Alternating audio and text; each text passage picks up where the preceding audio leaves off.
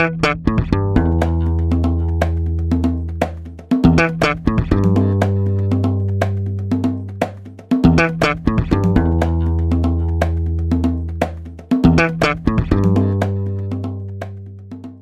é o Tapa da Mão Invisível, podcast destinado àqueles que querem ouvir ideias que abalam sociedades e que não são ditas na mídia tradicional.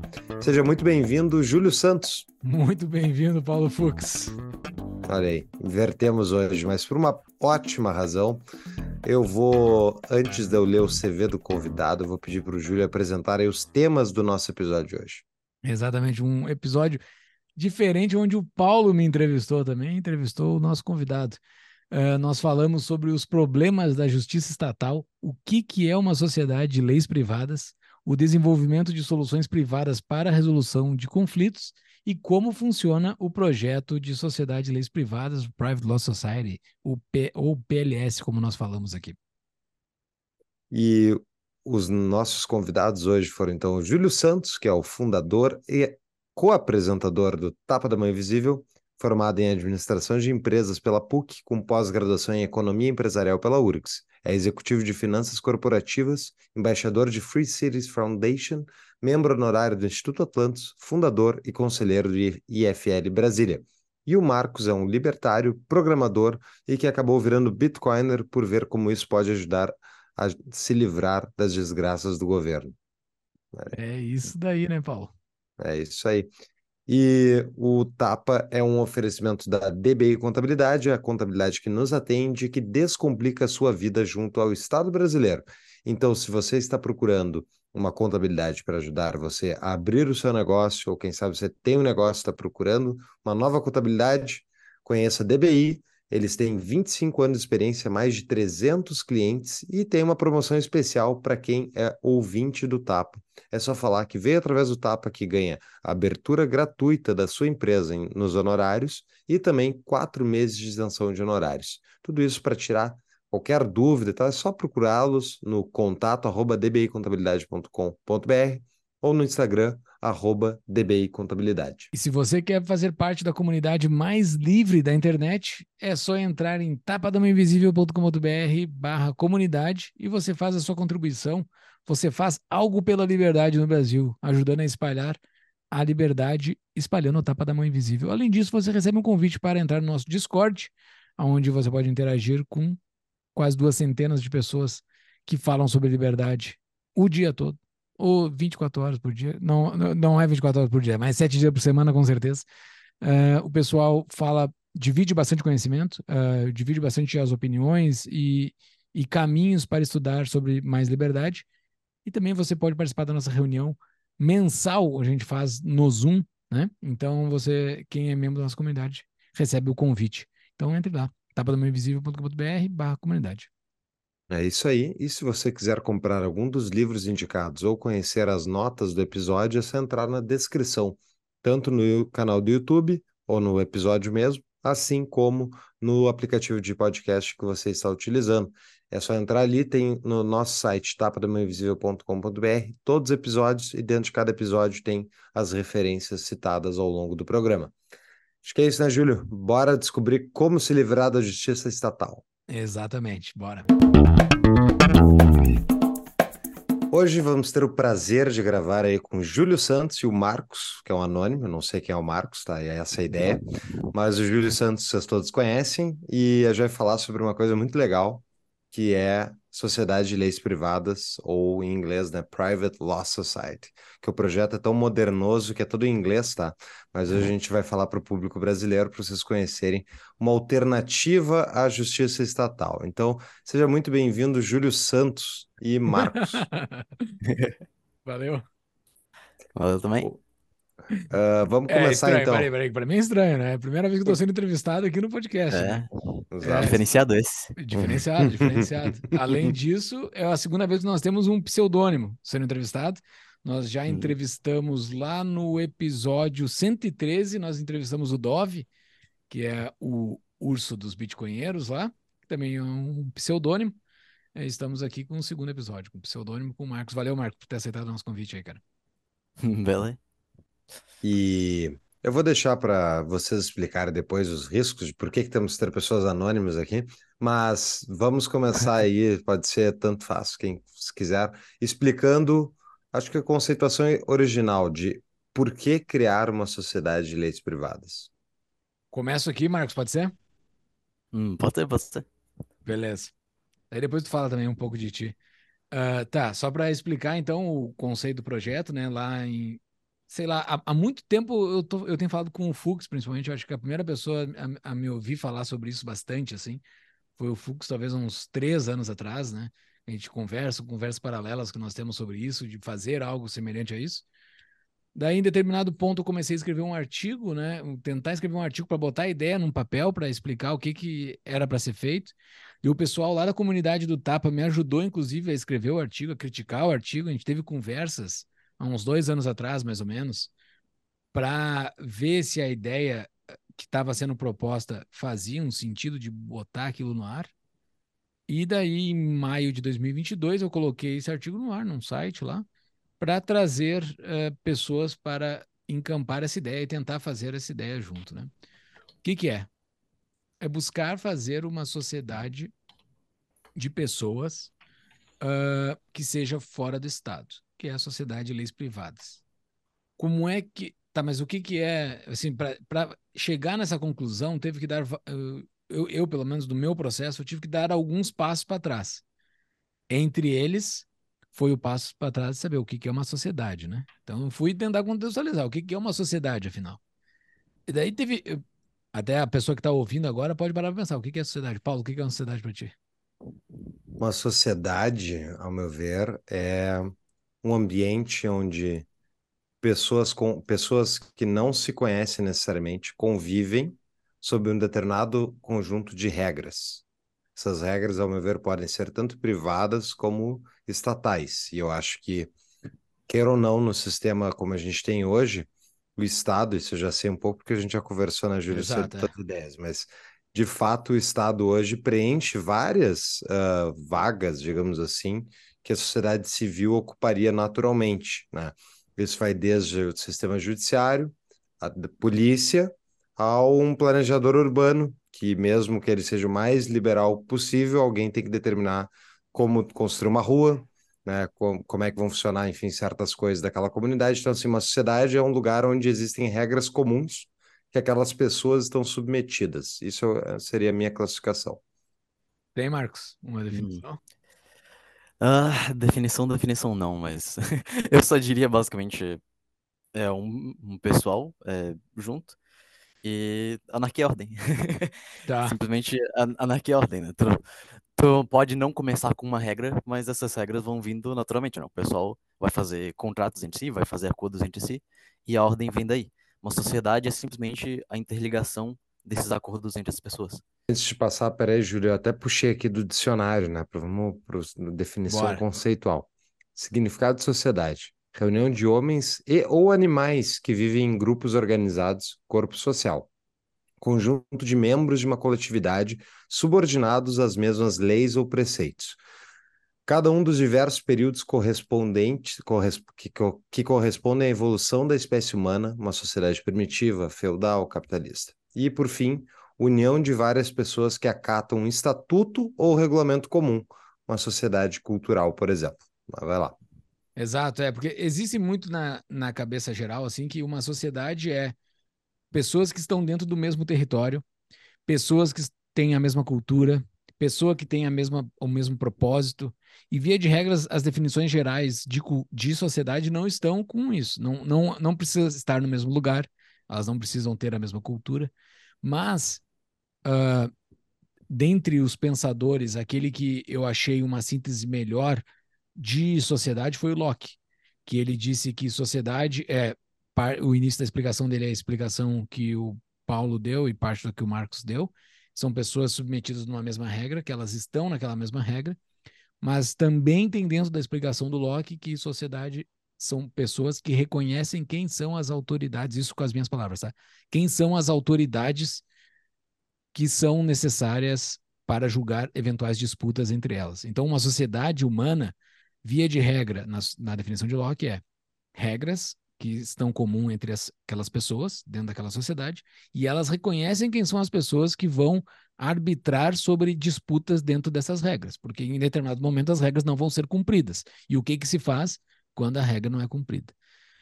Seguindo nessa linha, uh, eu peguei a, a lógica de Bertrand de Juvenel, que ele explica sobre a origem das autoridades. Né? Então, seguindo essa linha, o que, que é uma autoridade? Né?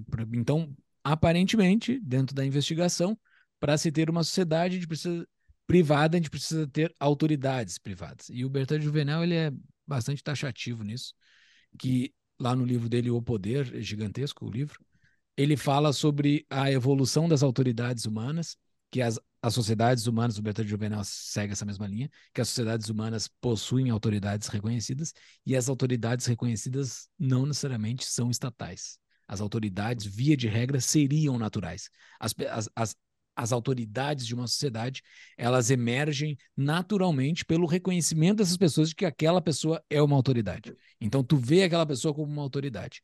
E na tese do Juvenel, ele segue pela, pela, pela, pelo decorrer da história, essas autoridades foram todas capturadas pelo Estado. Então, hoje, na, na nossa sociedade atual, no Estado moderno, nós não possuímos autoridades fora do Estado. E daí, a partir de Juvenel, o, o, o Hoppe chega na conclusão que não existe uma sociedade privada pelo fato de não termos uh, árbitros privados. Se o Estado ruísse hoje, caísse hoje, a gente ia voltar com o rabo entre as pernas pedindo o Estado para voltar, porque a gente não consegue se organizar sem o Estado, pelo motivo do Estado ter monopolizado todas as autoridades reconhecidas pelas pessoas. Ah, Essa é a lógica. Mas Boa, mas essa questão da autoridade, uh, do Estado ter capturado as autoridades, então isso quer dizer que a autoridade, se a autoridade, se ela tem poder? Exato. Sim. Sim. Ela tem que ter um enforcement. Tanto é que esse é um dos problemas que a PLS tentou resolver, né? E a solução que a gente deu para isso foi o Bitcoin. Porque uma coisa que tu pode fazer com o Bitcoin é smart contracts. E eu sei que a, a palavra smart contracts, né, o termo smart contracts, é, não parece algo que liga muito com Bitcoin para muitas pessoas, porque geralmente o pessoal pensa, ah, mas Bitcoin não tem smart contracts, é só moeda. Então, ele até tem, né? Ele tem uma versão limitada de smart contracts, sim. Só que o que ele tem já é o suficiente para construir o que a gente precisa, né, na PLS. Porque o que, que a gente precisa? A gente precisa de árbitros. E a gente precisa que eles é, tenham poder de decisão. Então, com isso, né, de poder de decisão, é, isso significaria que tem um depósito, né? Ou seja, o pessoal deposita uma quantidade de dinheiro ali, os dois, as duas partes, né? Os dois clientes. E os árbitros podem julgar é, algo sobre isso. E dado esse julgamento, é, uma parte ganha e outra perde. Né? E o colateral vai ser usado para isso. Né? E que uma parte vai perder o dinheiro, né? A garantia, né? Que é uma palavra mais usada aqui no Brasil. Exato. Uma pausa no nosso episódio. Você quer ser um líder como Winston Churchill? Então conheça as palestras organizadas pela Churchill Society Brasil, focadas em liderança, construção de discursos e resiliência.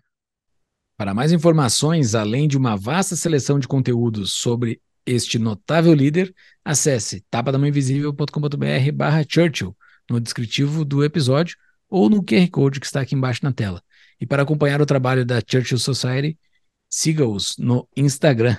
Voltamos ao episódio. Uh, não, mas beleza, mas é, eu acho a solução de ser maravilhosa, mas eu quero estabelecer aqui as dúvidas primárias, digamos assim, né? Então eles falaram, olha, não tem como ter uma autoridade fora do Estado, mas não existe uma não arbitragem... é que não tem, é que não existe. Ah. Tá, não existe hoje. Tá, verdade. Não existe hoje porque o Estado se adonou de acordo com essa tese. Agora, e os árbitros privados? Eles não são As arbitragens? Privadas? É, exato. Não.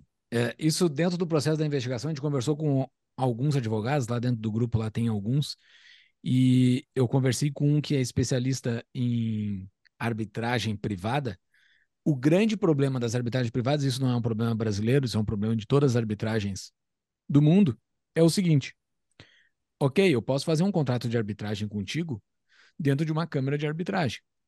Só que em determinado momento, quando um de nós rompe o contrato, que tem uma disputa, é, uma coisa qualquer de um contrato que não cumpriu uma cláusula, o, a arbitragem ela não possui o enforcement, que é o necessário para um contrato. Ela não consegue executar aquele contrato, seja lá o que for.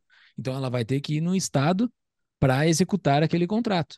Então assim, a, e daí surgem todos os problemas do estado, como por exemplo, se dentro do teu texto do teu contrato tivesse algo ilegal dentro daquela jurisdição, o estado já vai inviabilizar aquele teu contrato ou qualquer coisa semelhante a isso. Então, os árbitros atuais, as câmaras de arbitragem atuais, elas não possuem o enforcement, que é o problema que a gente resolve, que inclusive a nossa solução poderia ser usada por elas.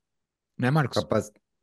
Uhum. Só vou falar, enforcement é capacidade de execução, né? Capacidade de cumprimento, digamos assim. É, exato. Eu, eu, não, eu nunca achei uma palavra boa em português para isso, assim. Mas enforcement é isso, é a capacidade de fazer, né? Eu, eu, e tu temos um contrato, eu tinha que te pagar X e eu não te paguei X, como é que tu vai me obrigar a pagar X para ti, entendeu? Como é que tu vai me executar? Como é que tu... Execução, de fato, né? Eh, como é que tu vai mandar um policial na minha casa fazer isso, entendeu? Como é que tu vai...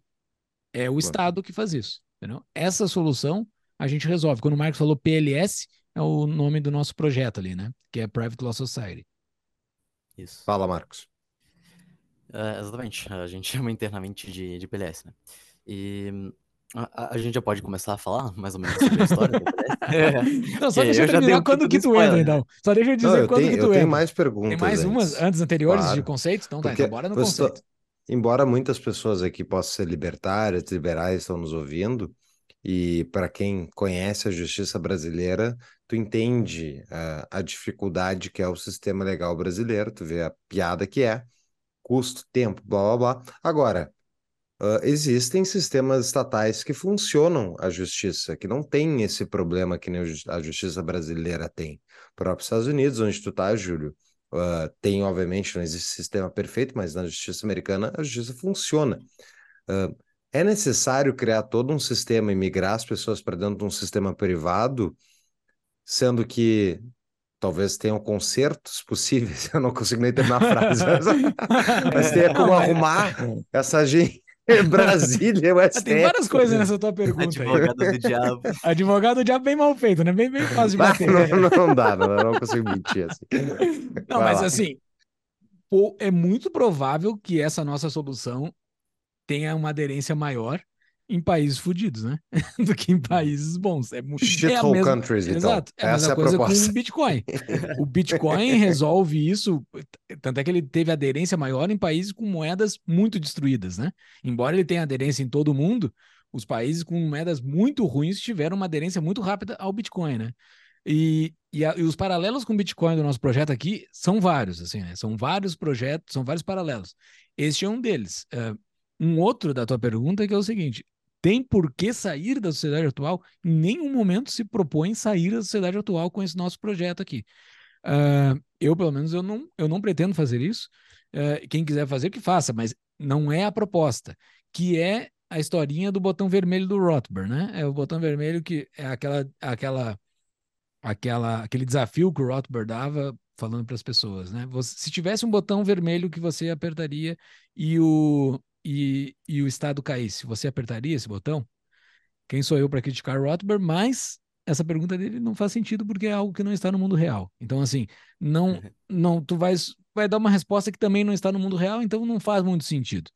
Mas o nosso projeto aqui é apertar botõezinhos vermelhos. Tu não precisa sair totalmente do Estado, mas tu pode sair de algumas coisas que o Estado consiga pegar, como o Bitcoin fez. Tu consegue tu consegue parar de se expor à inflação dos sistemas atuais pelo Bitcoin. Tu consegue deixar de se expor a regulações estatais pela PLS, entendeu? Então, uh, de coisas que tu queira sair, entendeu? Eu não vou sair da minha casa, eu não vou sair do lugar que eu moro, que eu adoro aqui, não vou, eu não, não tenho por que fazer isso. Tem os outros projetos daquelas pessoas que também são projetos bacanas, legais, que é pegar um canto de terra no mundo e fazer uma cidade, fazer, ok, sigam com esse projeto, que é é outra é outra coisa. Nós aqui é um projeto totalmente online, tu não precisa ter nenhuma relação física com a pessoa. Tanto é que eu acho que os primeiros casos de uso serão contratos de prestação de serviço online, que é o que adere 100%, o que, é que a gente tem de solução hoje. Então, assim, não pensa que tu vai conseguir comprar um carro aqui, comprar uma casa, ou prestar um serviço físico como um médico, coisas que tu vê a pessoa face a face, assim. Acho que não. Acho que vai ser perfeitamente para serviços online. É para isso que serve. Mas por que que não pode servir para um, um produto físico? Pode. Oh, pode, mas a gente tá falando. A gente tá falando por enquanto apenas. Exato. Porque. Pode, é, mas o cara vai se projeto ainda expor. bem né? novo. é, projeto ainda bem novo, mas. Exato, mas tu poderia, né? Tu poderia pegar, vamos pegar o exemplo do serviço de um médico, né? Que tu vai cara a cara com o cara ali. Ah, é que serviço de médico também ele é à vista, né? Tu, o médico faz a consulta e tu paga na hora. Mas uma coisa que seja presencial e que seja de longo prazo, que eu acho que vai servir essa, essa nossa Compre- plataforma. Comprei um carro parcelado, direto Comprou um contigo, carro parcelado, exato. Alguma treta que dê por algum dos lados, ou o lado do comprador ou o lado do vendedor, ele consegue tranquilamente pegar esse contrato que vocês fizeram e levar na justiça estatal. Porque tu sabe quem é a pessoa, tu sabe qual é o objeto, é, essa pessoa ela é qualificada dentro da justiça, o objeto ele é qualificado dentro do Detran, por exemplo, um carro no Brasil, ele é, tu sabe qual é o objeto daquilo ali. Então, assim, é fácil tu pegar esse contrato e levar para a justiça legal e, e, tu, e tu consegue executar ele de outras formas, ok, daí tu vai para dentro da justiça legal. Existe a possibilidade dentro da, da nossa solução de que o contrato seja 100% privado, de que Hum. tu não consiga levar ele para a justiça estatal de forma alguma, onde, onde as partes sejam completamente pseudônimas e o objeto do contrato seja algo online, né? Não sei, É, Marcos, quer falar alguma coisa? Isso. Exatamente. É, tu pode fazer isso totalmente por pseudônimos. É, in- inclusive, os próprios árbitros e, podem ser pseudônimos também, né? É, a gente. Eu- Eu não sei se a gente já tem algum experimento disso, né? De ter árbitros como pseudônimos. Mas eu acho que pode funcionar, certo? Esse é o Porque principal teste que a gente tá. próprios- É, o principal teste que a gente quer fazer é ver se árbitros, é, puramente pseudônimos, né? Só com é, questão de reputação e confiança, dá pra tu ter algo funcional, né? Dá pra emergir autoridades desse jeito. Tá. Não, é por- porque o problema mesmo é o CPF, né? Onde tem CPF, tem medo, porque existe a possibilidade do Estado ir para cima daquela, daquela pessoa. qualificar a pessoa, né? Um advogado que eu conversei uns meses atrás, ele me, eu apresentei esse projeto já para vários advogados para testar, né? Testar, ver o que, que eles acham, né? Ah, um deles me falou o seguinte, cara, é uma conversa de WhatsApp que a gente converse antes de ir para a PLS, isso já qualifica contrato. Digamos, eu, eu, eu falei para ti, cara, eu vou prestar um serviço para ti durante um ano, tu me paga mil por mês, Ah, a gente negociou isso no WhatsApp, e daí depois, então tá, vamos fazer o contrato, vamos lá para PLS então. Cara, essa conversa anterior já qualificou como contrato e tu já consegue identificar aquela pessoa pelo, pelo número do celular, entendeu? Então, assim, ou tu vai, tu, tu cria a reputação completamente pseudônima, né? Ah, e isso já existe na internet, isso ocorre bastante, pessoas prestando serviço umas, umas para as outras de forma pseudônima, só que elas não têm o, o- a garantia do longo prazo, né? Então, aparentemente, a gente vai resolver essa solução dá garantia de longo prazo para isso. E daí vão emergir os árbitros. Se os árbitros emergirem, daí a gente tem um deal aqui. Daí a gente tem algo que vale bastante, que é a PLS. Isso me lembra até da concepção cypherpunk de privacidade, né? Porque se tu for ver a concepção deles de privacidade, não é anonimidade. A concepção deles é basicamente tu se expor ou só o quanto tu quiser. Tu poder escolher é, para quem é, e quanto tu vai se expor para cada pessoa, né? Então, o que tu poderia ter, até alguém tinha mencionado, tu poderia ter árbitros que eles se expõem, mas eles têm, é, eles têm poder financeiro, por exemplo, para mudar de país caso dê ruim pra eles, né? Então, assim, tu pode ter um nível maior de confiança e tu pode ter não só um árbitro, né? Como tu pode ter vários árbitros, né? Para que, mesmo se der ruim com algum deles, tu pode ter eles expostos e, mesmo assim, vários árbitros para Isso faz todo sentido. Isso faz todo sentido. Tá, legal. Vamos lá. Então, dei uma, uma geral, uma atualização. Como é que tá o projeto hoje em dia? Eu, eu só quero explicar um pouquinho, Marcos, só da contextualização histórica do que aconteceu nesse Pode um ser. ano, né? Que aconteceu um monte de coisa. O Marcos, ele entrou faz uns dois meses, três meses, mais ou menos. né? Dois meses, né, Marcos? acho que dois. É, estamos gravando aqui em novembro, acho que é desde setembro ali que a gente está conversando. O que aconteceu, né? Eu coloquei a primeira ideia no ar, uh, daí o, a gente entrevistou o Ivan dos Bitcoinheiros, que ele veio aqui, que a gente entrevistou, né, Paulo? Ele, eu citei para ele a ideia, ele me chamou para dar uma entrevista lá nos Bitcoinheiros, e daí eu encontrei as tais pessoas que eu estava tanto procurando, né? Pessoas com conhecimento de dessa lógica criptográfica e tudo mais, que tenham essa lógica já embutida, porque tu não pode perder tempo explicando muito disso para a pessoa. E pessoas com alinhamento de valores libertários. Também tu não pode perder muito tempo explicando para isso isso para ele, né? Um, um parênteses aqui. Há um mês atrás, mais ou menos, um cara de um fundo de investimento me achou e quis entender, né? Daí no meio da conversa ele perguntou assim: uh, esse projeto tem aderência com a legislação local? Eu falei, cara, cara a gente tem que voltar muitas casinhas para te explicar o que, que é o projeto, entendeu? É, é, a vontade. É, é, outra coisa, que é outra coisa, tu não entendeu o que está acontecendo aqui. Mas expliquei para ele, claro, com todo respeito. Mas o mas quando chega as pessoas libertárias no projeto, a, a, tu já tem, tu já andou várias casinhas até tu conversar. E eu ter ido nos, nos bitcoinheiros ajudou demais, né?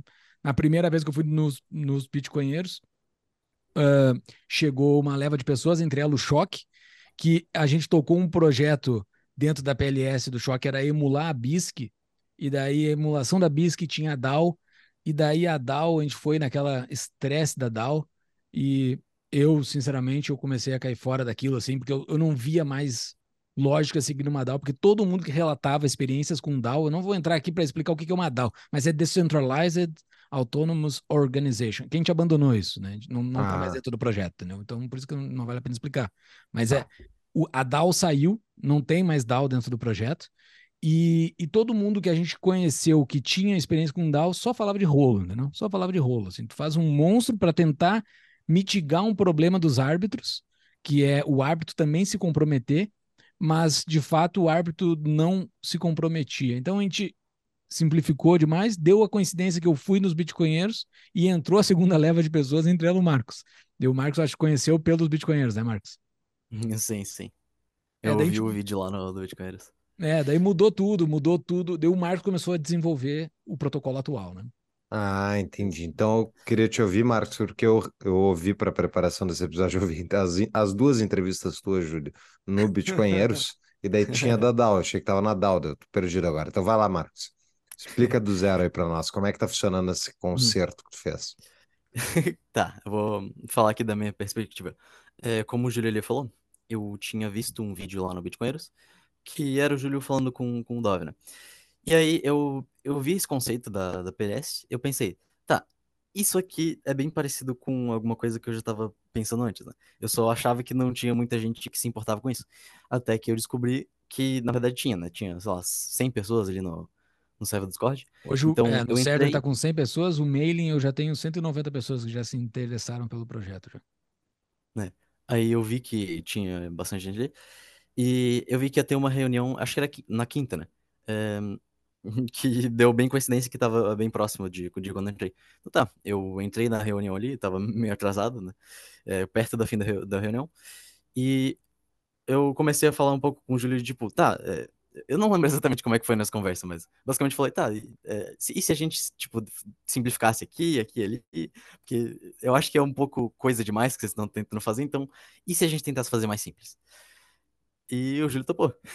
Não, é porque naquela reunião que teve, porque assim, só para quem uh, quer entender, né? A gente está se reunindo uma vez por semana nas quintas-feiras às 19 horas para conversar sobre o andamento do projeto, né? E daí naquela reunião especificamente foi uh, a reunião que a gente estava conversando para tirar a DAO.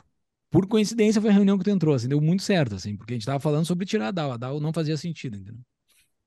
Exatamente. E aí eu entrei lá eh, e eu falei, ó, oh, a gente pode fazer uma coisa bem mais simples. Né? Que, como eu falei, simplesmente usando as coisas mais básicas ali de smart contracts do Bitcoin.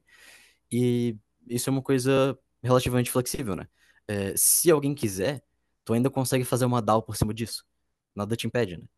Então, tu poderia fazer a estrutura que tu quiser ali dentro, porque no final das contas, o que é aquilo?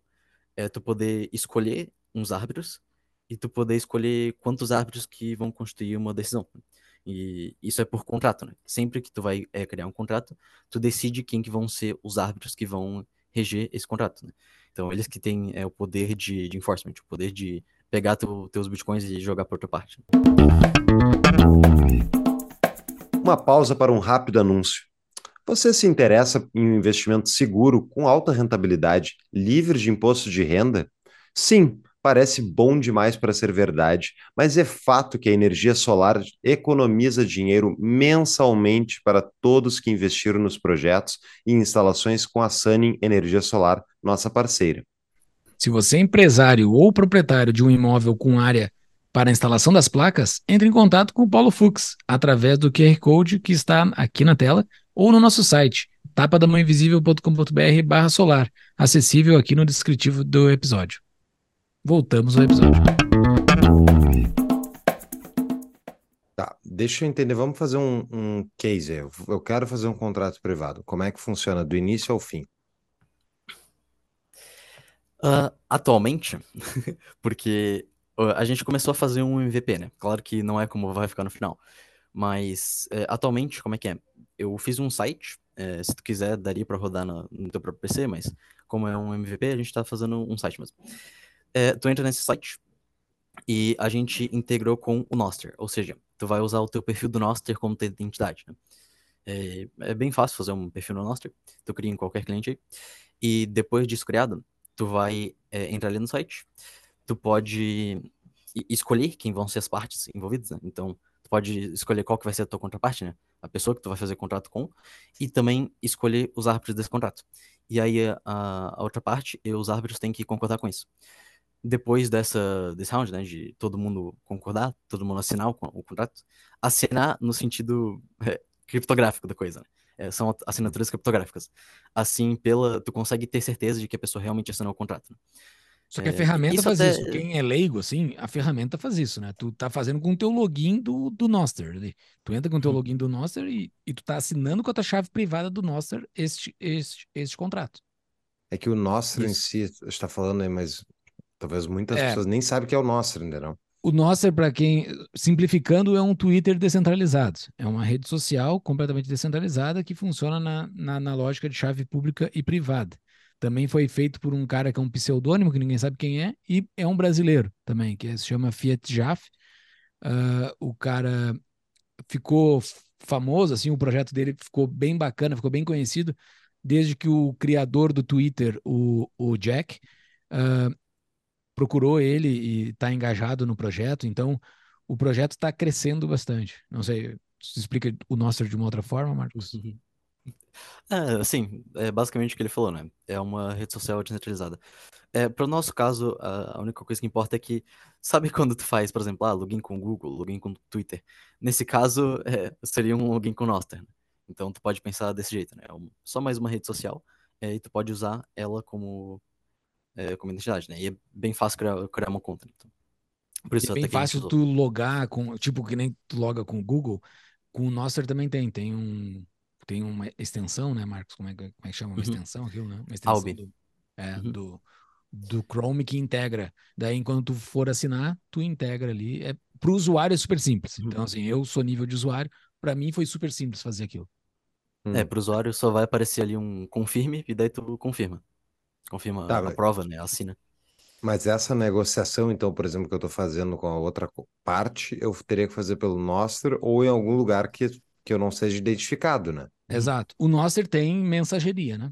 Tem DM, tem mensagem direta. Tu pode fazer via Nostr. Qual é o nosso. Só um spoilerzinho, né? De, de próximos passos. Uma das coisas que está sendo desenvolvida agora é um marketplace, para que as pessoas se encontrem. Né? As pessoas têm que se encontrar. As partes têm que se encontrar e têm que encontrar em árbitros também. Então, uhum. tem um cara lá que está buscando fazer um marketplace. Mas marketplace pode ser qualquer coisa, né? Pode ser um grupo de Facebook, pode ser um, um grupo de Discord, provavelmente, um servidor de Discord, uhum. alguém alguém fazer alguma coisa para as pessoas se encontrarem. Tu se encontra ali, tu só tem a tua chave Noster identificada, tu pode ir para uma conversa de Noster, daí tu faz ali toda a discussão de contrato, e esse procedimento de assinatura é, é muito legal o, a forma que tu assina, porque dentro do protocolo é um lugarzinho que tu faz um upload, né? Tu faz o upload daquele arquivo. E ele só assina, as pessoas que vão assinar aquele contrato só assinam se subirem o mesmo documento com a mesma quantidade de caracteres, os mesmos caracteres, nas sequenciais. Se tu botar um ponto no meio ali, o cara lá já não assina.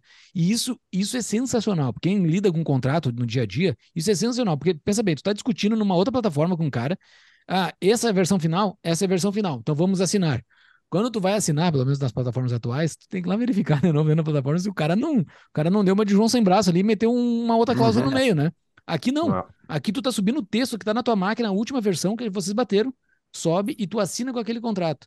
E as chaves do Noster, das pessoas que estão assinando, que são as partes mais os árbitros, e o texto do contrato formam um hash, né? Hum. E esse hash, ele é público, né? Porque ele vai virar um endereço da... É... okay, lá, explica aí, Marcos. ok, vamos lá. É, hash, tu pode imaginar simplesmente como um ID, né? Ele é um ID desse contrato. Então, esse, o contrato por si só, é, quando tu cria ele, ele não é público por padrão, certo? Então, tu pode deixar ele público se tu quiser. Isso é uma opção tua. Então, se tu quiser, tu pode fazer um contrato que só as partes envolvidas realmente sabem que ele existe. Isso é muito bom até, né? Porque governos. então... Ó, a dele. Então, é, como eu disse, tu deixa público só se tu quiser. É, e esse hash, como eu disse, ele é um ID do contrato. Ele faz ser imutável. Então, se tu tem esse ID do contrato, tu consegue verificar que se tu pegou um contrato, é, o, o ID bate, né? Tu consegue verificar que realmente nada foi mudado, como ele, como ele disse ali. Entendeu? Digamos que tu, tu é uma das partes, tá? E tu quer comprovar para alguém que tu tem esse contrato assinado. Tu tem, digamos que tu quer comprovar renda, digamos. Ah, eu tenho esse contrato aqui. Mas como é que eu sei que esse contrato de fato foi assinado e por essas partes, né, por essas chaves públicas? Tu só pega no, no protocolo ali, o Marcos criou um Verify Contract ali, que, que tu verifica se aquele contrato possui, uh, possui as assinaturas, então tu sobe o contrato e tu bate com aquela hash, né? Ok, bateu com a hash e tu verifica que todas as partes de fato assinaram. Então, assim, tem as assinaturas que só pode ser feita pela chave privada da, da, daquelas pessoas. Então, assim, tu verifica se ele que se ele está assinado e tu verifica se ele tem os colaterais lá dentro, que é a parte que a gente hum. ainda não chegou, de botar os hum. colaterais. Porque por ele tu verifica o endereço da Multisig, que está lá na blockchain, e, e por esse endereço tu verifica se tem colateral dentro ou não. Tá, mas vamos lá. Tá, vamos voltar, dentro... vamos voltar, é, vamos voltar. É. Pensar no pessoal que está de fora aí, que está olhando. Que loucura esse negócio. Então vamos lá. Multisig é, multi-assinaturas dentro da uh, transações de, da blockchain, do Bitcoin, no caso. Isso? Isso. Isso. É. Como, é, como é que entra aí, o, onde é que entra o Bitcoin? Não ficou muito claro para mim. Ah, vamos lá. Porque a gente estava no é, Nostra, depois... tô, tô, tô, conversando no Nostra, a gente fechou o contrato, uh, mandamos todo mundo para o mesmo lugar. Esse lugar é onde? É dentro do Nostra mesmo? Onde é que a gente mandou o contrato esse? Então, é, o contrato ele foi feito pelo, ali pelo site do, do PLS, né? Pelo software do PLS. E aí, com o contrato feito. Esse software, pode, eu acho que a pergunta do Paulo é a seguinte: aonde que ele está, né? É. Ele está, é um protocolo, é um, é um, é um, um programinha, entre aspas, aqui, levíssimo que tu pode ter dentro da tua máquina, que é um protocolo que dentro daquela versão todas as pessoas assinam. Tu pode ter ele dentro da tua máquina, tu pode ter ele num site. Hoje está num site para facilitar, entendeu?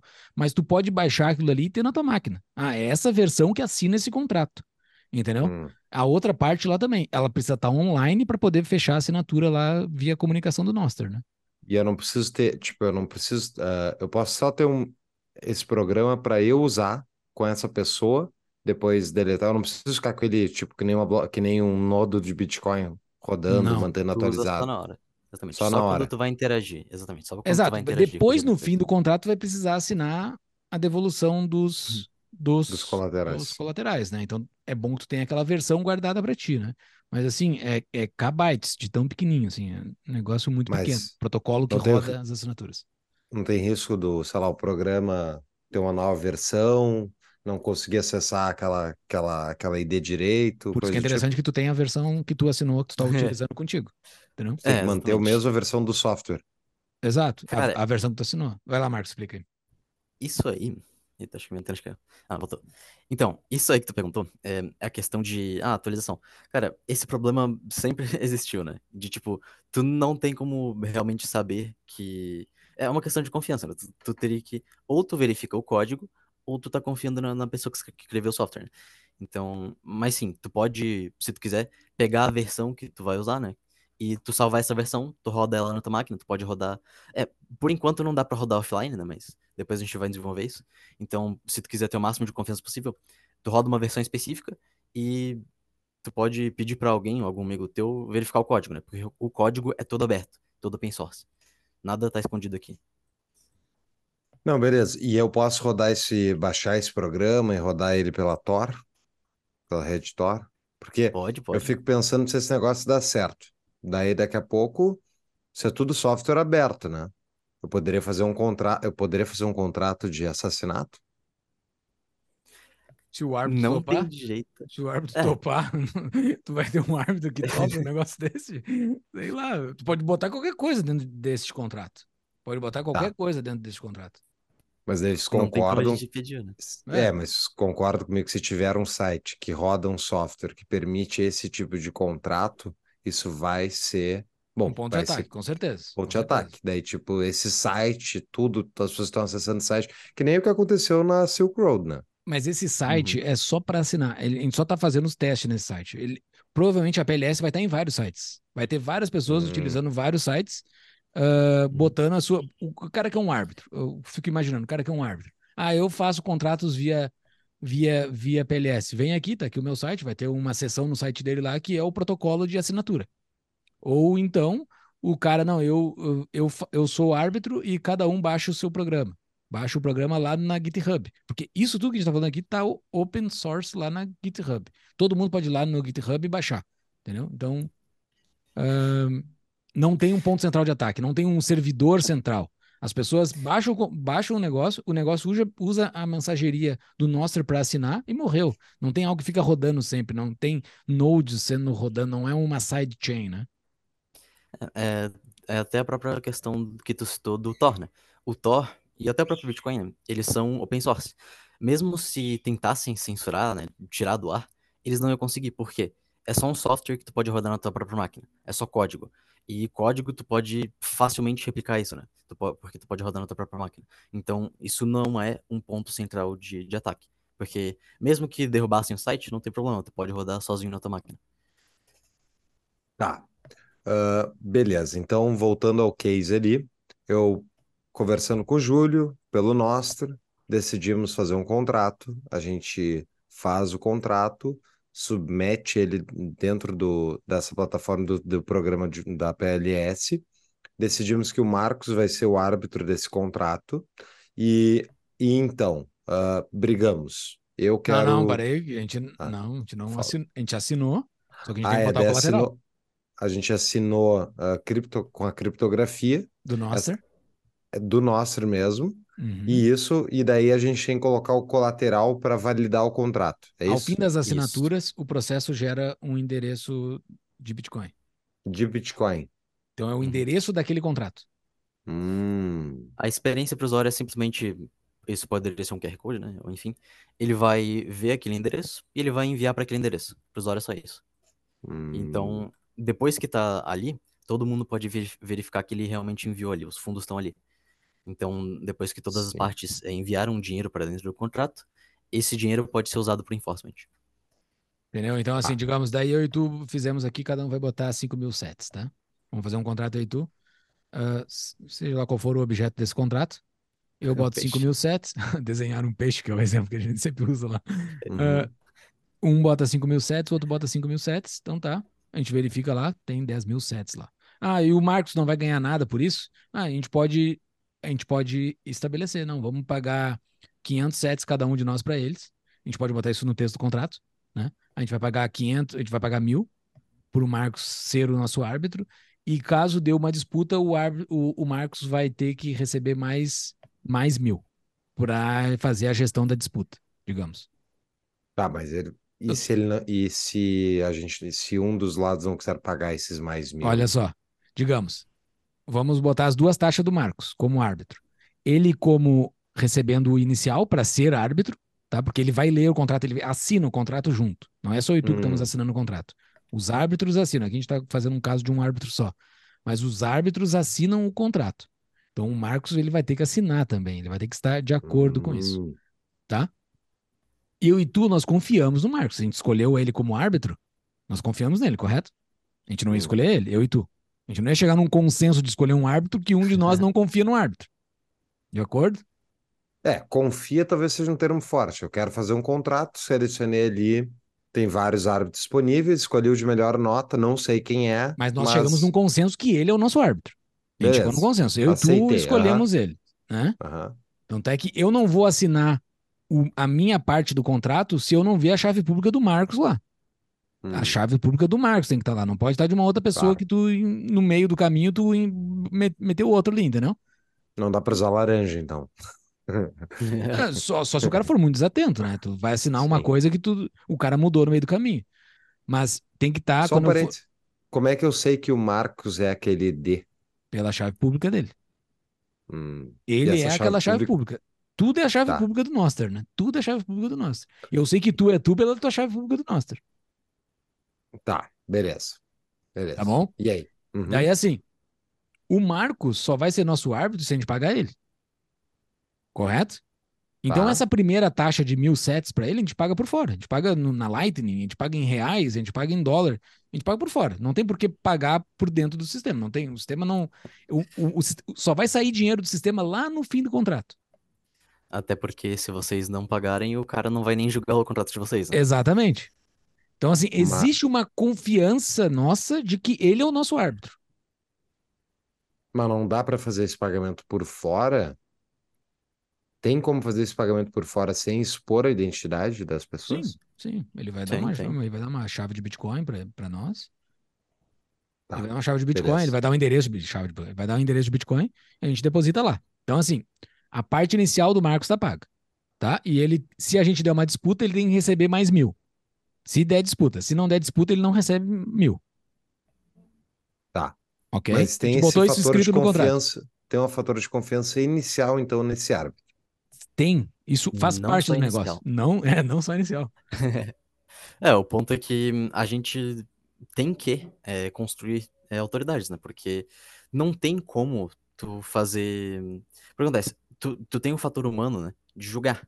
Alguém vai ter que julgar, ver ah, os dois lados e saber quem que tá certo. Não tem como tu fazer isso automaticamente. Se desse bem, a gente já teria feito, né? Por isso que isso não É, é um smart contract. Isso que a gente tem aqui não é um smart contract, não é um negócio com um trigger ah, automático.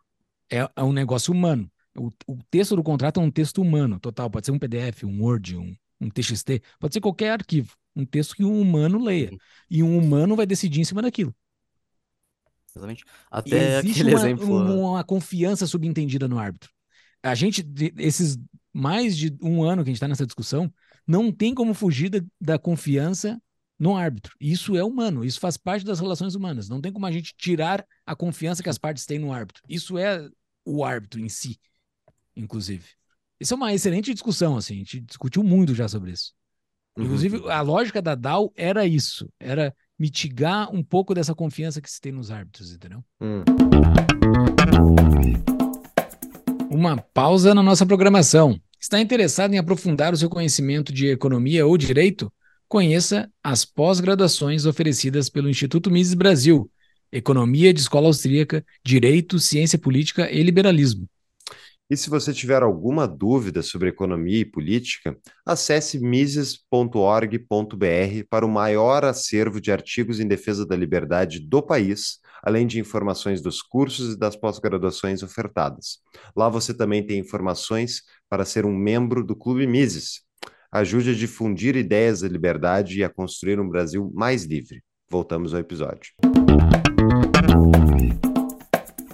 Eu fico pensando num contrato grande Ok. contrato grande. Daí, tipo, eu faço eu faço minha reputação como árbitro, tô lá no marketplace, no Nostr, tô vendo, ah, o Paulo é um baita de um árbitro.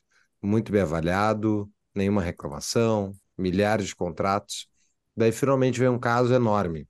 Caso que vale Aí chegou o muito momento do dinheiro. golpe. Chegou o momento do golpe. Isso. Daí eu tava guardando isso para dar o golpe fatal agora. E aí? Tá, esse- essa foi a solução lá na queda da DAO, que daí os guris já fizeram, o Oates, que é um outro cara que tá com a gente lá, ele botou essa solução e já subiu no código e já tá rodando, a gente já fez o teste com essa solução, que é múltiplos árbitros. Então, assim, aqui a gente tá fazendo um exemplo de um árbitro. Mas, digamos, eu e tu, Fux, a gente não confia na mesma pessoa. Eu confio no meu irmão como árbitro. e tu confia no teu pai. Sei lá, um exemplo qualquer aqui, né? E a gente vai fazer um contrato que somente só a disputa só vai dar certo se os dois concordarem. Ah, não, isso é terrível. Então tá, então eu e tu a gente confia mais ou menos no Hélio Beltrão, tá? Hum. Então eu boto, eu boto, eh, porque não é meu pai, porque não é meu irmão, né? Uh, então eu confio, eu confio o meu irmão, tu confia o teu pai e a gente confia o Hélio Beltrão. Então tá, vamos botar uma chave que os árbitros assinam dois de três. Então, se dois deles concordarem, para nós tá ok. Ah, não, a coisa tá mais complexa. Um contrato de milhões aqui. Vamos botar cinco árbitros. Quatro deles têm que concordar. Entendeu? Isso mitiga muito o risco, esse risco hum. aí. De um hum. deles, porque tu pode botar árbitros que não se conhecem. Pode botar claro. árbitros que todos eles vão assinar o contrato junto, todos eles vão ler o texto junto. E isso mitiga demais esse risco, assim, que é a única forma que a gente achou de mitigar isso, entendeu? E tá rodando e, no código atual. E não só isso, é, também tem uma ideia que surgiu um pouco mais recentemente, que é a ideia de meta-árbitros, né? Então, tu pode ter árbitros que julgam outros árbitros. Né? Então, quando tu criar um contrato, se for um contrato muito grande, tu pode requerer que tenha outros contratos entre os próprios árbitros. Então, vamos dizer que tu pode pensar como uma segunda instância, né? Então, Exato. segunda, terceira, quarta, quantas tu a quiser. triangulação é... de contratos. Tu começa a fazer uma triangulação de contratos, assim. Tá. E o mais legal é que, no final das contas, é tu que vai definir é, é, quais árbitros, né? Então, em cada instância e então. tal. É tu que define tudo. É as partes que definem. Digamos assim, hum. ó. Eu, eu, eu tenho uma pessoa que eu confio muito, tá? Que é o, a pessoa que eu confio muito. Vou seguir com o exemplo do meu irmão. O meu irmão é uma pessoa que eu confio demais. Então, assim, Marcos, tu quer ser o árbitro meu e do Paulo? Seguinte, tu bota um colateral num contrato comigo que o meu irmão é o, é o, é o, é o árbitro. O meu irmão vai revisar a tua decisão. O meu irmão vai revisar a tua decisão. E tu, Paulo, da tua, do teu lado, tu faz esse, esse, esse mesmo contrato com o Marcos. Daí o Marcos tá com o dele na reta também, que é o árbitro. Entendeu? Que daí isso, isso era o que a Dal fazia. Porque o hum. árbitro ficava com dele na reta também. Alguém vai revisar o que, que a DAO vai fazer. O que, que a DAO vai fazer? O que, que o árbitro vai fazer? Entendeu? E de tá. triangulação é dentro do protocolo atual. É só tu pegar e fazer uma triangulação de contratos, assim. Tu bota tipo um defensor público, praticamente. Sei lá como é que se chamaria essa outra parte, entendeu? Mas é alguém que um tá te defendendo. Privado. É, um defensor privado, exato. Um, um defensor teu para caso o árbitro roa a corda contigo por alguma coisa muito desonesta, entendeu? Dá para tu. Existem essas soluções. Eu acho que existem outras criatividades. Isso é o que a nossa mente já foi até então, mas acho que outras pessoas podem ter outras ideias melhores do que essas, entendeu? E o ponto Não... é que, como o protocolo é, é flexível, hum, tu pode fazer o que tu quiser, né? Só depende da tua criatividade, como o Júlio falou. Exato. Ele é flexível, mas assim, o contrato que tu assinou, tu tem, tu tem a, a versão do contrato que tu assinou. Entendeu? Tu não precisa ir para outra versão lá. Ah, os teus próximos contratos são dessas versões. Ok, beleza. Mas esse contrato que tu assinou hoje comigo tá nessa versão.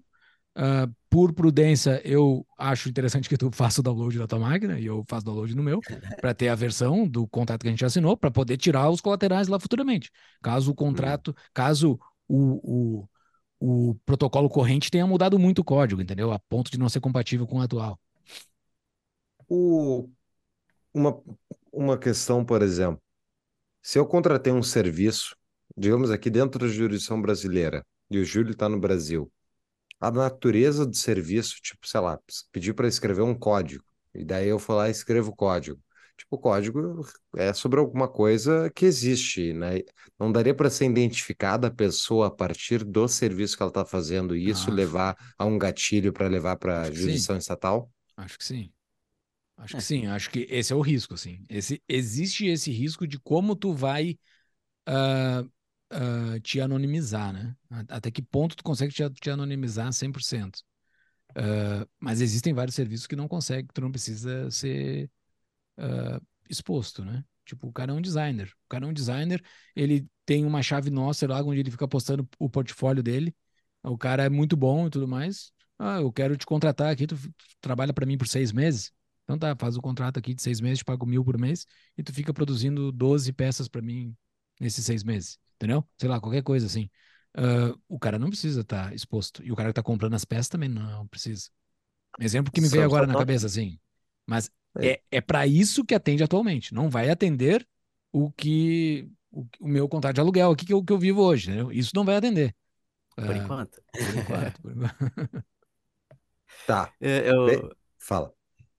Então, isso é uma coisa bem, bem pro futuro, mas é, isso de contrato de aluguel que ele falou, nada impede de tu fazer uma ponte pro físico, né? Nada impede de tu fazer algo que, por exemplo, uma empresa que ela, vamos dizer, vocês vão fazer um contrato, só que tu não tem um colateral para colocar, mas tu tem, por exemplo, um carro, uma casa. Tu poderia fazer com que essa empresa, ela vai botar é, o Bitcoin dela e ela vai assegurar que caso é, dê uma disputa, ela vai pegar o teu carro ou tua casa. Tu pode ter esse tipo de ponte para o mundo físico, nada te impede. Exato, mas a chance da parte perdedora aí na justiça depois reverter essa decisão da PLS também é fácil, né? É... O principal é o risco. Uh, fizemos uma transação e tal, entrego algo factível. Nesse caso, o designer é bem bom, porque realmente dá para o cara ficar anônimo. Mas e outras coisas, serviços específicos, dependendo, né? Se o cara é identificado, pode ser identificado. Inclusive, o cara não pagou nenhum dos impostos de todos os contratos que ele fez lá, historicamente, e, daí é, bom, daí é, é, é problemático, né, para o cara. Exato.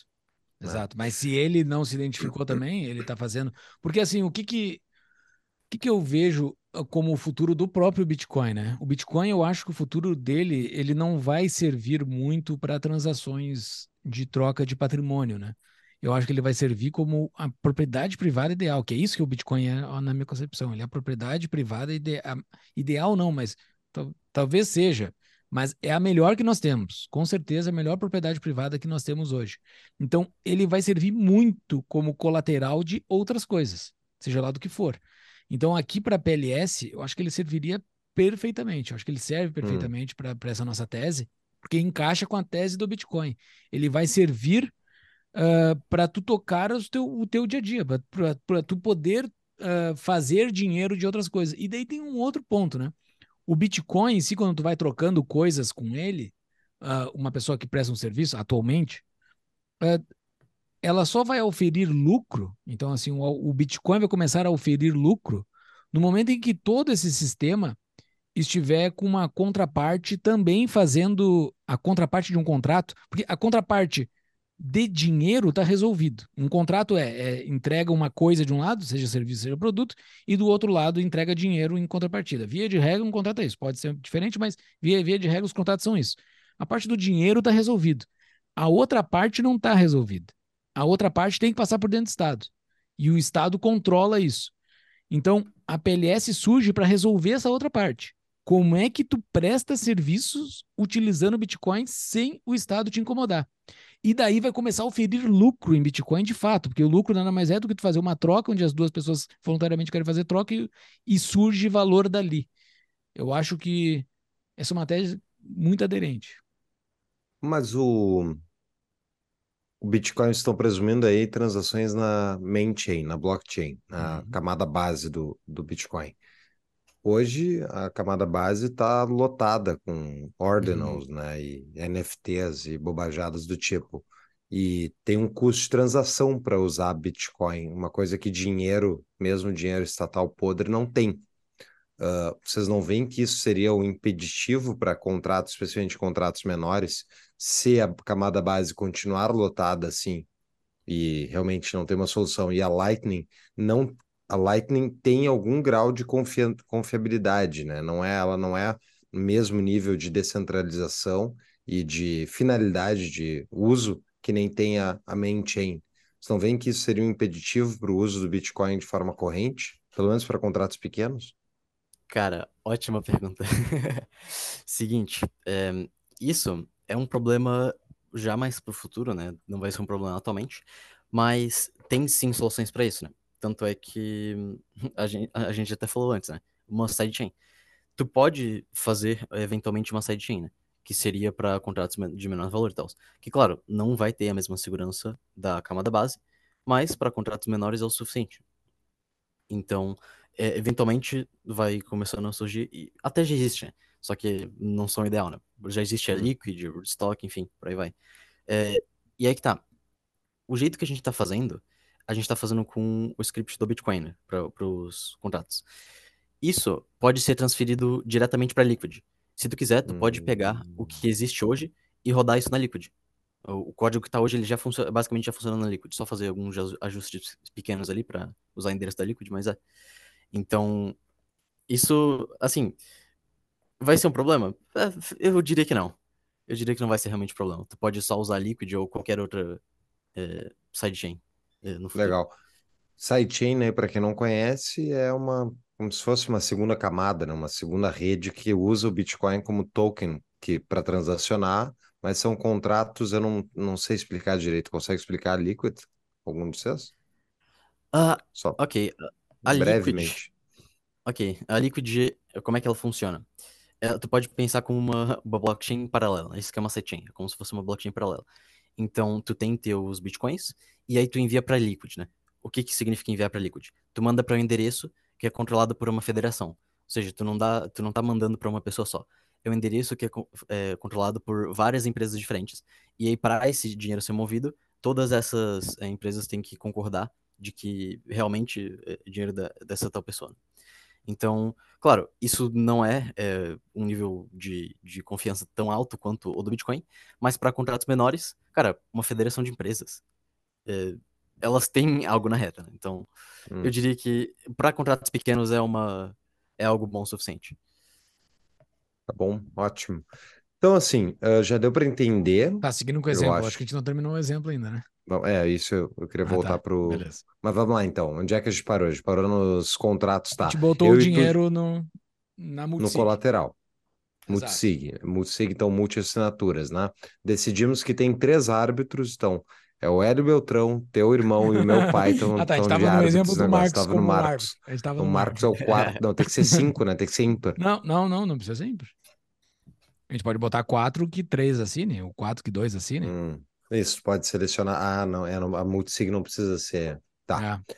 Então, beleza. Esse contrato foi para disputa e agora? Tá, digamos que não foi para disputa. Acho que esse é um caminho feliz também que a gente tem que deixar bem claro, né? Não foi para disputa. Tá. A gente não precisa chamar os árbitros, a gente não paga o- os mil do, do Marcos lá, porque não, não teve disputa, não Os precisa adicionais, né? os adicionais. paga- mas já pagamos aquele para ele ficar de Já validador. pagamos, exatamente, de, de Tá. árbitro do inicial.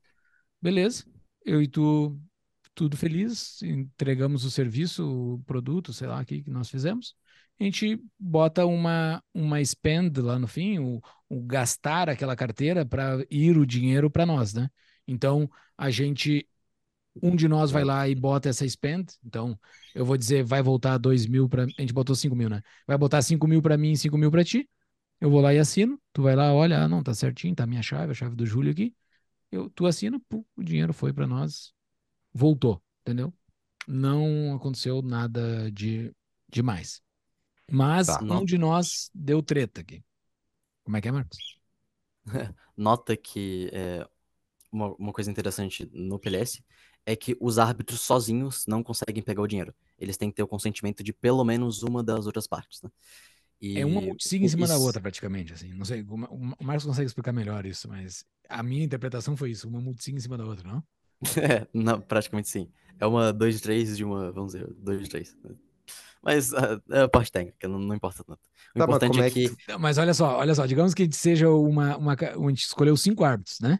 E três tem que assinar. Tá? Então, assim, é, quem tá pelo YouTube aqui, eu tô fazendo com a mão, tá? Os árbitros estão aqui, estão cinco árbitros aqui. Três deles assinaram, tá? O contrato tá aqui embaixo. O, o contrato só sai se o consenso dos árbitros mais uma das partes assinarem. Hum, Então, os árbitros, os árbitros poderiam dar um golpe e tirar o dinheiro dos caras, entendeu? Não pode. hum, Tem que ser uma das partes reclamando. Então, tem uma. Aqui embaixo tem uma 2 de 3 sempre.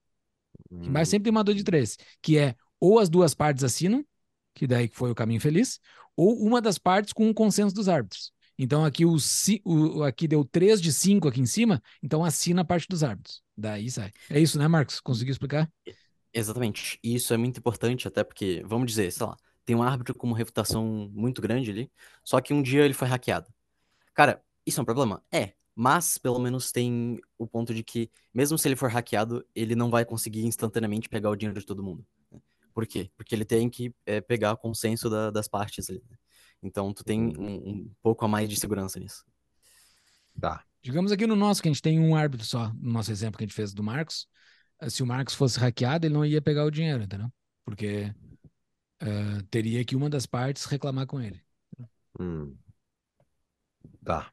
É, mas é, a- o anonimato parece ser fundamental, né, para para isso rodar direito, porque senão tu fica com um árbitro que não é anônimo, ele fica sujeito a sofrer pressão e, e, e seja de hack, seja eu, por exemplo, eu quero corromper o, o árbitro Marcos e eu pressiono ele de alguma maneira e faço ele assinar ah, o negócio contra o Júlio, né? Então, realmente, se, se o árbitro for conhecido, figura pública, é problemático. Como é que vocês vão, como é que vai ser trabalhada essa questão da reputação de um árbitro anônimo no marketplace? Cara, eu diria que provavelmente isso vai ser feito ali com aqueles meta-árbitros que a gente falou. Então, tu pode comer um árbitro que tá acabando de começar, ele pode depositar colateral com outros árbitros que já são mais bem estabelecidos. Assim, ele já vai conseguir criar um pouco de reputação pra ver, ó, eu não estou fazendo decisões ruins, né? E daí pra cima. Ele vai estar se comprometendo, entendeu? Ele vai estar se comprometendo com uma outra pessoa a julgar ele pelas decisões dele, por exemplo. Exatamente. Ah, a reputação em si vai ser uma segunda camada. Ah, o marketplace é é uma segunda camada, né? A gente não está desenvolvendo o marketplace, a gente só botou lá para o pessoal ver se alguém faz alguma coisa para qualquer serviço de mensageria, que seja um fórum no, em qualquer lugar, para as pessoas se encontrarem. Mas isso é uma segunda camada, isso não mexe com a PLS, né? É só um lugar para as pessoas falarem. Hum. E a, e a reputação vai ser uma segunda camada também. E das pessoas poderem fazer reputação umas com as outras, os árbitros conseguem provar de que eles fazem parte de contratos. Então, tu pode ter um repositório de contratos que tu é árbitro. Tu consegue comprovar isso sem liberar o sem liberar o contexto, o, o, o teor do contrato, Texto. né? É, tu não Isso. libera o texto do contrato, mas tu consegue liberar que tu é árbitro de tantos contratos e que eles estão com tantos colaterais ou já tiveram tantos colaterais dentro, consegue mensurar tudo isso, entendeu? Mas tudo isso pode ser um caso fake. Tudo isso, cara, pode gerar um monte de chaves e fazer tudo isso, né? É, isso não tem como fugir. Esse é um ponto que não tem como fugir de forma alguma. É, é, tu pode mitigar isso de várias formas com os master árbitros ali, como é que foi o termo que tu falou, Marcos? Os meta-árbitros. meta-árbitros, meta-capitalistas, George Soros. Daí tu pode pegar dessa forma, isso mitiga muito, assim, mas não mitiga nunca pelo zero, entendeu? Nunca pelo zero, nunca. Pode, pode fazer todo um arranjo de pessoas que não existem e farmar isso, entendeu? Claro, tu vai ter que botar muito Bitcoin envolvido nisso, né? Então, tu vai gastar Bitcoin, mas tu consegue farmar reputações. Então, assim, eu acho que Sim. nada mais, mais- nada mais humano do que tu falar assim, eu, como um primeiro usuário, por exemplo, eu vou dizer, ah, eu já fiz uns contratos aqui com, com o Marcos, e o Uhum. Marcos foi muito justo comigo. Isso é muito humano, isso é o jeito que o ser humano faz, né? Tu indica, tu indica, ah, eu indico o Marcos, o Marcos é um, é um, é um, é um bom árbitro. Ah, e com o tempo isso vai se criando as reputações dessas, dessas, dessas chaves públicas baseado pela experiência dos, dos usuários, né? Tu pode criar Alguém pode criar numa segunda, numa segunda camada. Ah, não, somente as chaves que participaram de contratos com ele podem avaliar e dar as cinco estrelinhas, por exemplo. Pode, pode- o dado existe, Hum. entendeu? Alguém vai ter que E desenvolver aí isso. surge, e aí surge, ah, tu descreveu basicamente uma Web of Trust, a WTN, Isso. que isso foi citado lá. É. Porque isso é um esquema que já existe. Tu pode fazer esse tipo de relação de que tu pode computar eh, um nível de confiança baseado em quem tu já conhece, tipo, ah, eu confio no Júlio, ah, e o Júlio confia em tal pessoa. Então, eu sei que tem algum grau de confiança aqui. E quanto mais longe isso for, menos eu confio, certo? Tu pode computar isso, né? Tu pode fazer uma computação sobre isso. É, faz uma rede de confiança, assim. Exatamente. E isso já existe e já funciona bem, né? Tanto é que a gente tem as, as chaves PGP, né? Que é a coisa usada para, por exemplo, e-mail, né? Hum. Baseado nisso. Tá. Pô, bem legal, mas deixa eu uma pergunta assim. ah, não é complexo demais para o afegão médio? No começo, talvez, ah, mas o ponto é, a gente tá. O Júlio deve lembrar. Bem lá no comecinho, a, a primeira vez que eu fiz, eu fiz um, é, um vídeo pra mostrar e tava muito confuso. É, a gente já tá progredindo muito na questão da, da usabilidade, né? E o jeito que tá agora, a usabilidade, eu diria que o, o afegão médio. É, não seria bem o afegão médio, mas se a pessoa sabe usar Bitcoin, ela consegue usar o PLS sem problemas. Hum. Então, esse é o nível que a gente está falando. Certo? Se o cara consegue é, criar uma carteira de Bitcoin ali, qualquer que seja, ele consegue usar a PLS. É, tá bastante intuitivo, assim. Uh, eu não sou um médio nisso, então eu não posso me julgar porque eu já conheço Bitcoin há bastante tempo. Então, mas uh, tá bastante intuitivo a forma como tá se mexendo e, e está melhorando com o passar do tempo, né? Então, uh, até uma das coisas que a gente quer falar aqui, né, Marcos? Quem quiser contribuir para seus pitacos, entrem lá na lá no nosso Discord, vai estar no, nas, lá nas nossas show notes como é que entra no Discord da PLS, para discutir, para falar sobre isso. Uh, se é uma pessoa, por exemplo, alguém que é de front-end, entendeu? Pode dar alguns pitacos ali de como tá. Cara, eu diria que não importa muito qual o teu background, entra no projeto. Por quê? Uh, basicamente, é um projeto sobre contratos. E eu não conheço basicamente ninguém que não, não tenha, sei lá, mais de 25 anos, por exemplo, que não tenha feito algum contrato, ou que não tenha precisado, pelo menos, de um contrato. Então, isso é algo que basicamente qualquer pessoa pode contribuir. Seja eh, contribuindo diretamente né, com o desenvolvimento do projeto, ou seja participando de um contrato, né, participando de contratos. Testando. Então, eu, né? eu, diria que. É, exatamente. Isso é algo, não só testando, mas usando, né? Porque os, os testes que a gente fez até agora foram na testnet, mas isso é algo que já está encaminhado hoje, sabe? Que é. a gente quer começar a fazer contratos reais já nisso. É, eu acho que essa semana agora, talvez, enquanto a gente está gravando aqui, eu acho que nessa semana talvez a gente já faça um teste na mainnet. Uh, e que vai ser. Aparentemente vai rodar, né? Porque a gente fez o teste na testnet, rodou perfeitamente. Uh, mas. Testnet, para quem não sabe, é a rede de teste do Bitcoin. Né? É. Ela Legal. roda paralelo é. de uma forma louca lá. Já tá no bloco 2 milhões e pouco. Ela, ela é um pouco louquinha, assim, mas, mas tá lá para poder usar. Eu vou, vou colocar nas notas do episódio uh, os vídeos de vocês falando ali no Bitcoinheiros. No teu caso, Júlio, mas também vocês fizeram vídeos de demonstração do uso do testnet. Vai estar tá ali, tem um canal do YouTube do, da Private Law Society. Mas vamos lá. Uh, hoje, o, o entrave, então, é teste real, é isso? Teste teste, as pessoas saber se funciona pro, pro uso delas, entendeu? É, uhum. por, porque para testar em um caso real aqui, o que, que a gente precisa? A gente precisa de gente com contratos reais, né? Não tem muito como fugir disso. A gente quer testar isso realmente, a gente tem que pegar pessoas que não são só a gente, né? É, que façam contratos reais e peguem, come, comecem a construir reputação para os apps, né? Então a gente precisa de, de gente usando isso. Esse é o maior entrave árbitros, agora. Né? Pessoas que queiram ser árbitros também já comecem a formar a sua reputação.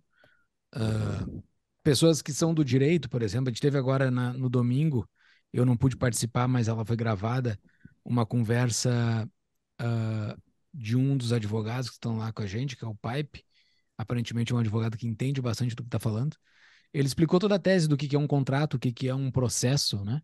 Porque, por exemplo, se ele for abrir um, um se ele for um árbitro, que provavelmente ele vai ser, aparentemente, uh, ele, ele vai ter um processo dele, ele vai se vender como um árbitro. Ah, não, quando ocorrer tal disputa, eu executo tais processos. As partes apresentam, a, a, apresentam suas provas em tantos dias. Isso vai ser tudo determinado pelo árbitro. Como que ele trabalha numa situação de disputa, né? Que isso hoje faz parte do, Código é, CPC, é, é, Código Processual Civil, né? Como é que se hum. ocorre hum. o processo? Isso não precisa. Isso o árbitro vai dizer como é que ele, ou ele faz no momento de disputa. Ele vai de uma forma bastante mais simples, né? Uma forma bastante mais clean uh, de como ocorre isso. Entendeu? Ah, o, dentro do sistema pode ter advogados, inclusive, contratos grandes, né? Então as partes podem uhum. botar advogados para elas. Ah, não, a, a chave tal vai me defender quando ocorrer tal coisa. Coisa assim. Mas voltando para o momento da disputa, então, Paulo. Digamos que a gente deu a disputa, a gente botou 5 mil cada um, tem 10 mil lá dentro dessa nossa multisig. Uh, tu vai dizer, ah, o Júlio não fez tal coisa, tu vai levar para o Marcos. Né? O Marcos vai tomar uma determinada decisão, porque ele é o árbitro. É, provavelmente ele vai me procurar para eu tentar provar, blá, blá, blá, vai ter o processo dele que ele vai fazer da forma uhum. como ele faz. E em determinado momento ele falou: não, é, de certo, de fato, o Paulo tá certo, ele vai ter que pegar o colateral dele de volta e mais 3 mil, por exemplo. Hum. Exemplo qualquer aqui, tá? Uh, por qualquer coisa que ele tenha identificado lá que o contrato não foi cumprido. Então o Paulo vai ter que ganhar 8 mil, tá? O Marcos vai receber os mil por ter feito a disputa, né? Então pode tirar diretamente do colateral. Então dá 8 mil para ti, dá mil pro Marcos, 9, e daí o que resta vem para mim, tá? Provavelmente na, no contrato vai estar tá dizendo quem paga as taxas, porque tem a taxa, né? Tem a taxa da rede Bitcoin. Ah, a taxa vai sair do lado do perdedor. Ah, a taxa vai sair de, ambos, de ambas as partes, vai ser sempre dividida, pouco importa o que uhum. aconteça. Entendeu? Vai ter alguma, digamos, ah, a parte perdedora paga. Então, digamos que as taxas sejam 500 nesse dia que está sendo feito e eu recebo 500.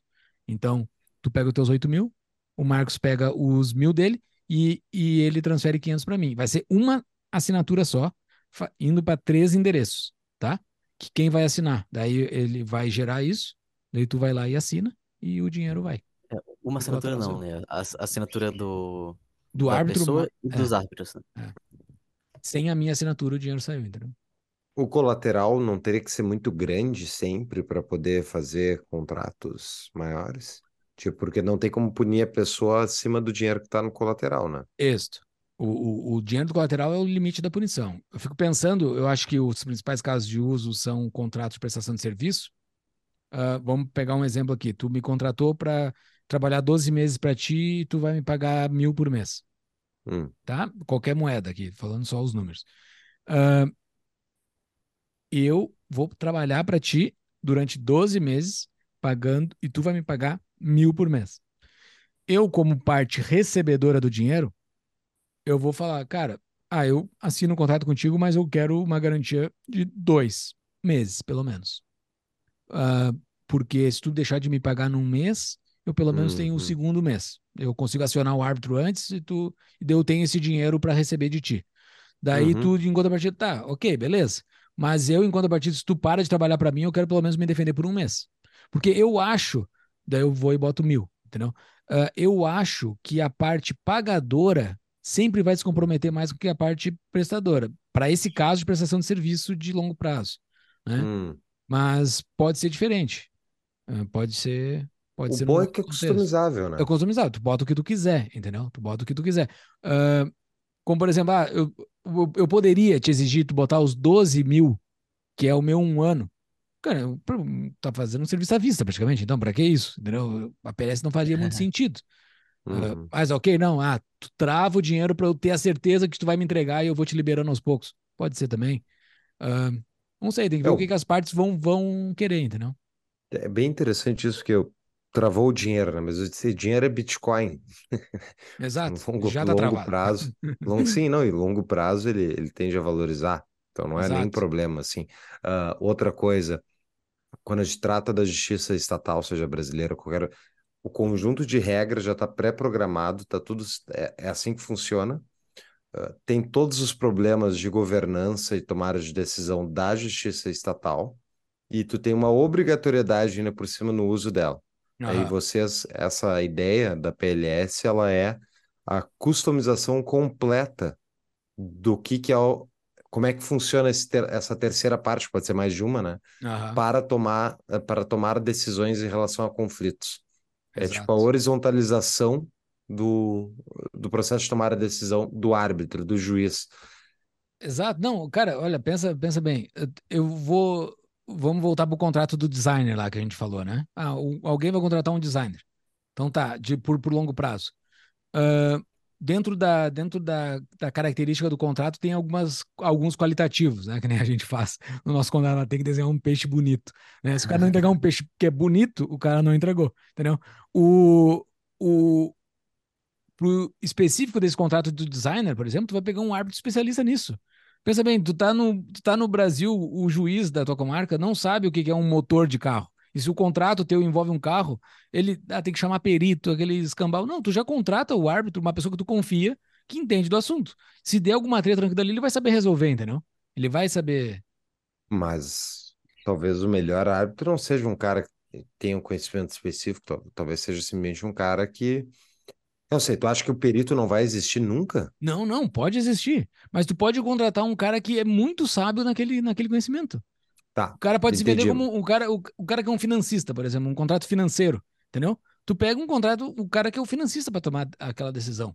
E com uma moral elevada, porque o que importa para um árbitro, para as partes, é que o árbitro tenha uma boa moral, o cara que tome boas decisões, que tome decisões justas, entendeu? Então, assim, é mais uma segmentação do árbitro por segmento. Mas pode ser que um, um cara que é um bom pintor não saiba tomar decisões. Pode ser isso também.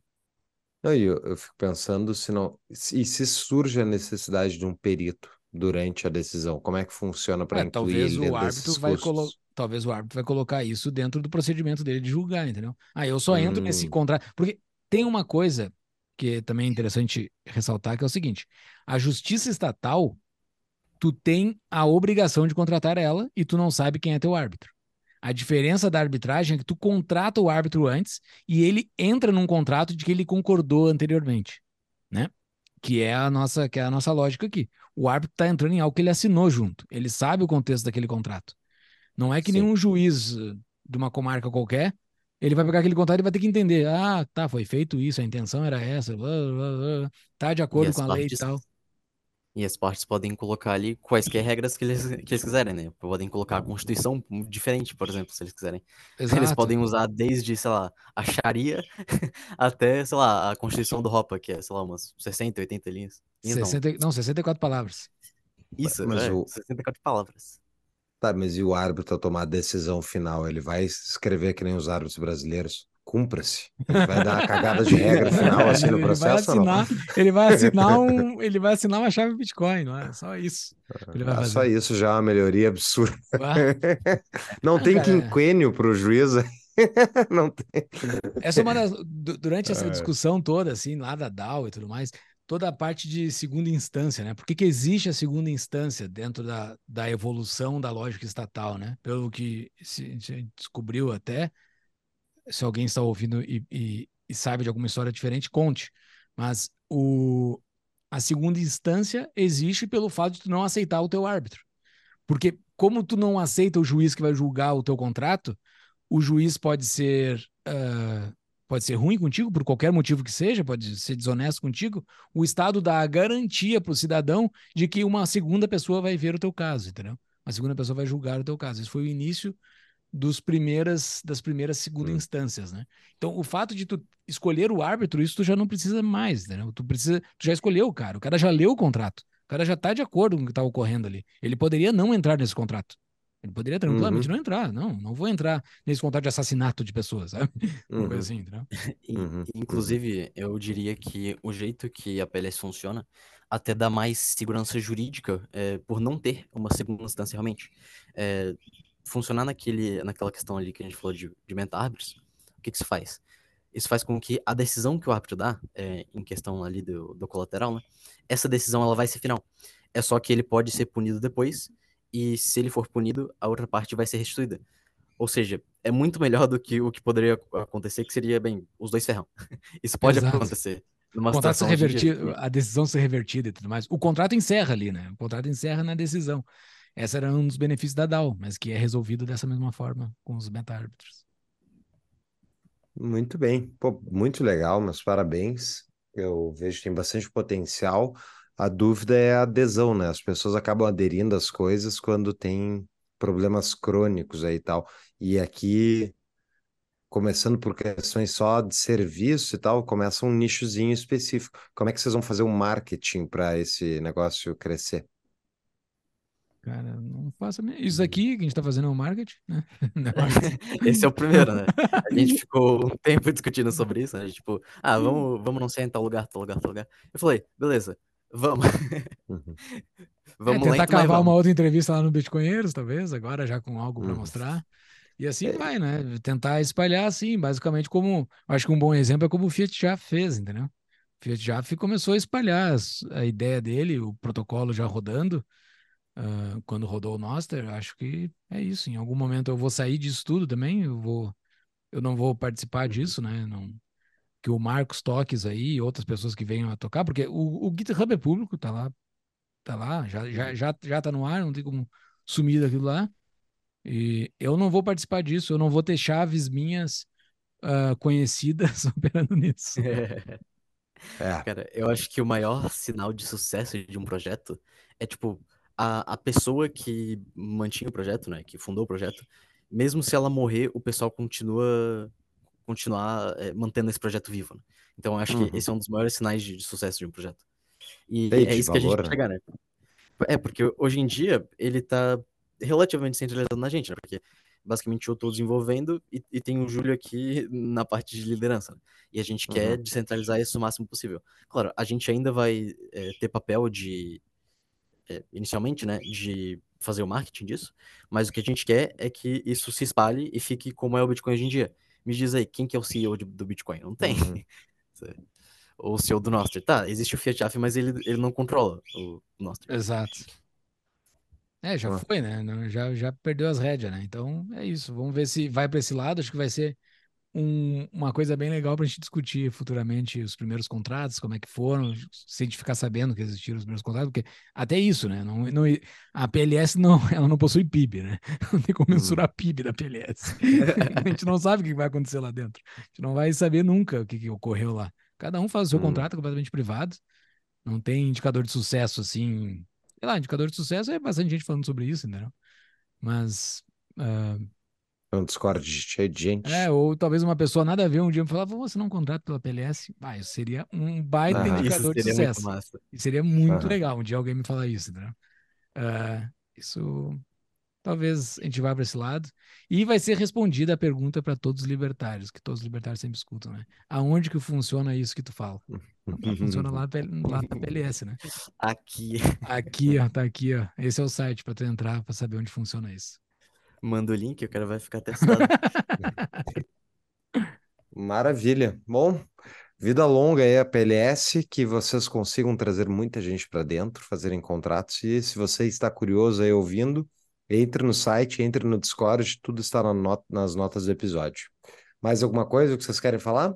Cara, eu, eu tenho uma coisa, mandem esse episódio para para críticos, para pessoas bastante críticas, podem mandar, assim, que é bem interessante tu conversar com as pessoas que querem entender, principalmente a principal crítica, assim, ah, mas isso já é atendido pelas, pelas, pelas arbitragem privada, isso quase sempre, eu, quando eu falo do projeto, as pessoas trazem esta, que é algo que a gente consegue responder bem, mas uh, se tem alguma coisa que eu respondi uh, que poderia, que, que ficou dúvida também, nos procurem lá na, lá na PLS, lá, é, fácil de acessar.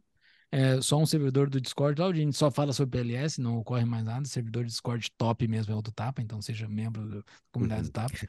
Mas uh, era isso, Marcos. Cara, é só reforçar aquilo que ele disse. Chama, chama o pessoal. Chama quem tu conhece aí, chama os libertários, os bitcoinheiros, e fala pro pessoal é, se interessar nisso e, se, se puder, colocar um dinheiro nisso começar a testar. Por quê? Porque isso pode dar muito bom. É um ótimo jeito de tu se libertar de pelo menos uma parte do Estado. Né? Porque contratos, cara, totalmente dominado pelo Estado hoje em dia. Isso é mais uma coisa que a gente pode tirar o poder de coerção do Estado, né? Porque o Estado ferra muito a vida das pessoas nisso, então a gente pode melhorar muito com isso. Então, por favor, chamem seus, seus amigos, chamem seus libertários de estimação aí. Chame pra, a cavalaria. Para poder contribuir com o projeto, seja até, sei lá, programação, marketing, ou seja só é, fazendo contratos mesmo, né, com isso. Exato. E vamos lá. Tudo bem. Valeu, Marcos. Muito livro... obrigado, cara. Isso, a gente só para falar, eu vou botar nos, nas notas aqui os livros do Locke, do Bertrand Juvenel e do Hopper citados. Ah, eu te mando o nome. Tu nem falou do, do é, Democracia Deus que Falhou, pô? É, não, mas é o do Hop, é o Democracia Deus que Falhou, e daí o do Bertrand Juvenel é o Poder, e o do, e o do Locke eu acho que é o segundo tratado de governo. Se eu não me engano é o segundo tratado de governo. Mas eu tenho os nomes lá. Tá. Maravilha. Muito bem, muito obrigado, Marcos. Parabéns para vocês. E vamos lá. Vida longa PLS. Então tá. Falou, valeu, Marcos. Até mais. Tchau. Abraço.